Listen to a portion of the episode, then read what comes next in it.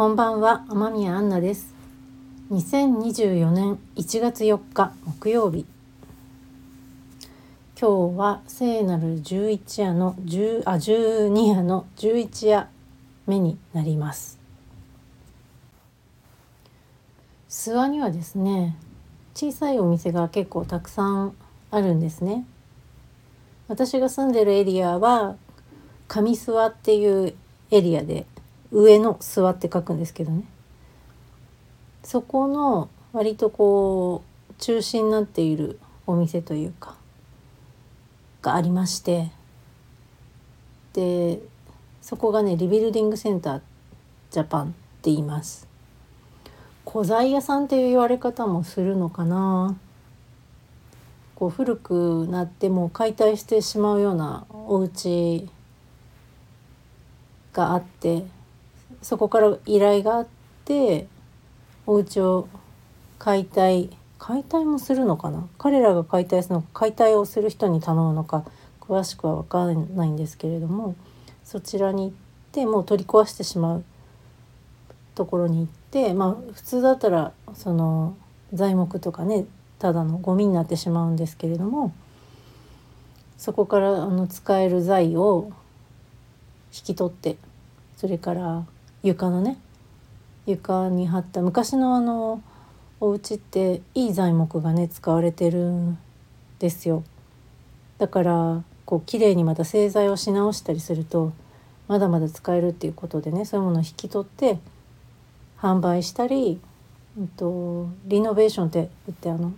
お家をね使い、うん、作り変える時に使ったりとかされているです。まあ巨大なリサイクルと言いますかねお家のリサイクルって感じですかね。もちろんあの家具なんかもね引き取ってくれますね。まあ、そういうお店があってそれでと諏訪のあの古いお家だったりとか店舗跡とかをリノベーションしてで新しくお店やりたいっていう人に貸すみたいなことを促進っていうのかな？推進。したりもしていて、あのちょっと若い30代ぐらいのね人たちが、あの一人でお店やったりしてる人が多いですね。そのリビ線にリノベーションしてもらったお店で。でそういうお店が78軒あってなんかこう割とね活気がある？うん小さいながらも。諏訪はね小さいですけれども。小さい町。5万人切ってるぐらいの人口なんですけど。でもね若い人がそうやって結構頑張ってでなんかすごい嬉しいなと思っているんですけれどもそういうお店が諏訪にはあるんですね。リビルディングセンタージャパン。そのリビ線って私たち呼んでるんですけれどもリビの人たちはやっぱりこの社会活動その巨大な壮大なリサイクル家のリサイクルっていう話をしたんですけどのお店のそのコンセプトと同様でやっぱりエコエコについてとかね、うん、社会活動の面でもすごく力を入れていてこの度のこの能登の地震でもいち早く何て言うのかな募金募金とかえっ、ー、と募金と支援物資を届けるっていう活動というかねいち早く立ち上げてくれましてね。早速私もあの支援物資を置きに今日行ってきました。今日明日でもう締め切って昨日立ち上げてくれたのかな？で今日明日とりあえずはその2日間で一旦締め切ってでその能登とかその被害の場所に直接行くんじゃなくて中継してくれるところまで富山のお店って言ったかな、うん、そこまで持ってってそこからその富山の人たちに頼むっていうちょっとリレー方式なんですけど。でもそういうふうにあの支援できるこう道筋をねすごい短い間で立ち上げてくれて動け動いてっていうの本当に素晴らしいなと思って、あのー、私も賛ね本当に微力ながら、あのー、賛同したいと思って。ひとまずお店にねこのどどんな感じかなと思ってあの一箱をいろいろこう詰めて持って行ったんですけど。なんかねやっぱりみんな多分ここの数日被災をねしてない人がまあもちろん集まって支援物資をねこう仕分けたりとかされてるんですけどやっぱみんなこうねちょっとずつ傷ついてるんですよね。まあ、もちろん私もですしあの日本中の人まあ世界の人も含めて本当にあのいろんな差はあれ被災してるしてないにかかわらずすごい傷ついているなっていうのを感じてその気持ちの受け皿になってくれるような形で今回その支援の道筋を作ってくれたリビ戦のね東野さんととパートナーのかなこさんには本当に感謝だなっていう気持ちでいっぱいです。なんかあのまず動きたいっていう気持ちがきっと誰の心にもあると思うんだけどやっぱりタイミングってあるのかなって思ったりもしました。今はねこうその傷ついてるっていう話もしましたけど傷ついてるという感じる気持ちすごい個人差が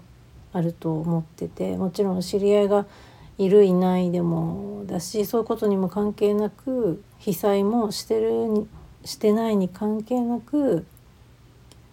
あのやっぱショックを受けるっていうことはあるわけでまずはやっぱりその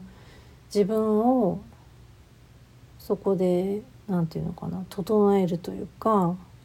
まあもう毎日同じ話になっちゃいますけどその自分を真ん中に戻る真ん中のこの軸に戻るっていうのがやっぱり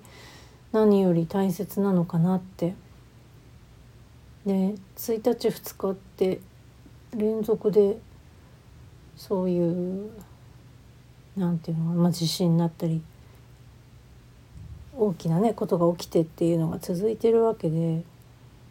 時間がかかってもおかしくないわけですよね。だってすぐにこう動いてくださる人に感謝もしつつもし動けない自分がいても全然何て言うかなこう負い目を感じることもないなっても同時にも思うんですよね。当然というかだってすごいことが起きたわけだから、まあ、そういう方はやっぱりまずはあのご自分をね回復させることを第一優先にされるといいなと思います。このね支援物資今こういろんな人がね支援物資をこう送ってとかさまざまな形でさまざまに動いてもちろん募金っていう形でそれに参加してとかっていうことが行われてますけどやっぱこれはもう長く続くことだしやっぱ最初だけこう盛り上がって後でだんだんこう先細りになるっていうのはどうしてもそれは最初にね量がこう助けの手が最初量が多くて少しずつ減ってっていうのはそれはもう致し方ないことではあるんですけどやっぱ先々になって今度人手が必要になったりとかお金以外のものなんか知恵が必要になったりとかっていうのは絶対起きてくるからやっぱそこに向けて整えていざという時に動けるっていうそのタイミングでも十分いいなって思うんです。今元気で今余裕があって今こう動ける人はもちろん今動くのはいいと思うしその来たるべき時まであのこう準備するっていうのもすごくいいなとも思うし自分のやっぱりこう足元をしっかりして自分の目目と手が届くところを固めていく。っていうことでも、まあ、それは生活を自分の生活をしっかりしていくっていうこともことを今優先にするっていうことも大事かなと思ってて。ね、支援っていろんな形があるなと思うんですね。祈りの呼吸って私も何日か前にやりましたけど本当祈りもすごい力になるんですよ。これは。確実になるんです。だから祈るっていうことを毎日続けたっていいと思う。うん。本当に自分ができることをねみんな今一つずつ選んでやってるんだと思うんですけどそれはもうそうなんだと思うんですけど。うん。なんかあのねいろんな支援の形があるからそのフィットしたところでできるとで自分の一番のベストタイミングで本当に整った状態でできるのが一番いいのかなと整ってなかったら焦らずやっぱりタイミングを待つっていうのがいいのかなってちょっと思ったりしましたね。今回はね本当に諏訪の本当にすごい近くであのやっぱ知ってる人に物資なりお金なりを預けられるっていうのは本当にあのなんていうかな安心っていうか確かというか。でその人がまた信頼できる人につないでっていうその草の根のねバトンができるっていうのは本当にすごいなと思うしあの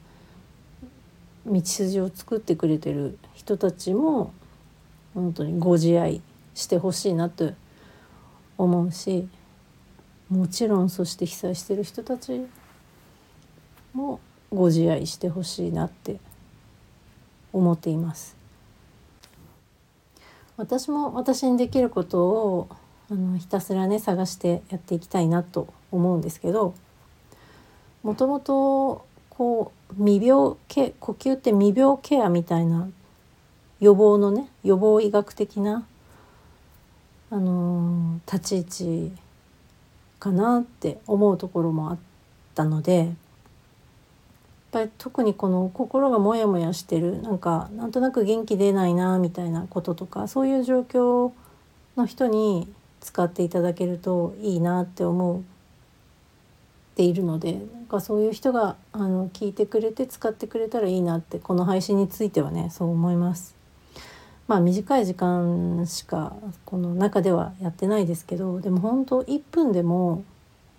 息を吐いて目つぶって息吐いてこの私の場合よりこのリンをね今は鳴らしてますけどこのリンの音にこう心委ねるだけで全然違うですよ。違うはずなんです。それは本当に誰でもできることだしね。息吐くって。体が、ね、怪我したり病気とかしていて動かなくてもできることなので、うんまあ、これはもう引き続き続けたいなと思うし、うん、いつも元気な人もね。やっぱもうやっぱりね今しょんぼりどうしたってしちゃいますからね、うん、そういう人に少しでもこう必要であればあの使ってもらえるといいなって思います。はい。では今日もリンを鳴らしていきます。息を吐くときは鼻で行います。鼻からふーって吐いてくるね。その時にお腹が少しへこむ。で息吐き切ったらお腹の力を緩めます。そうすると鼻から息が入ってくる。これをリンが鳴っている間リンの音にこう体それから心委ねて自分のペースで息を吐いてください。では行きます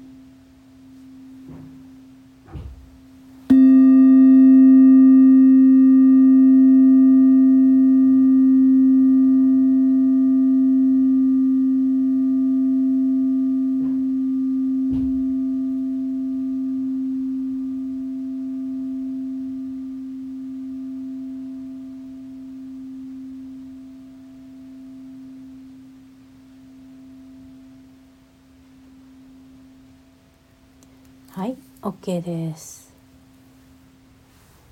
呼吸を整えます。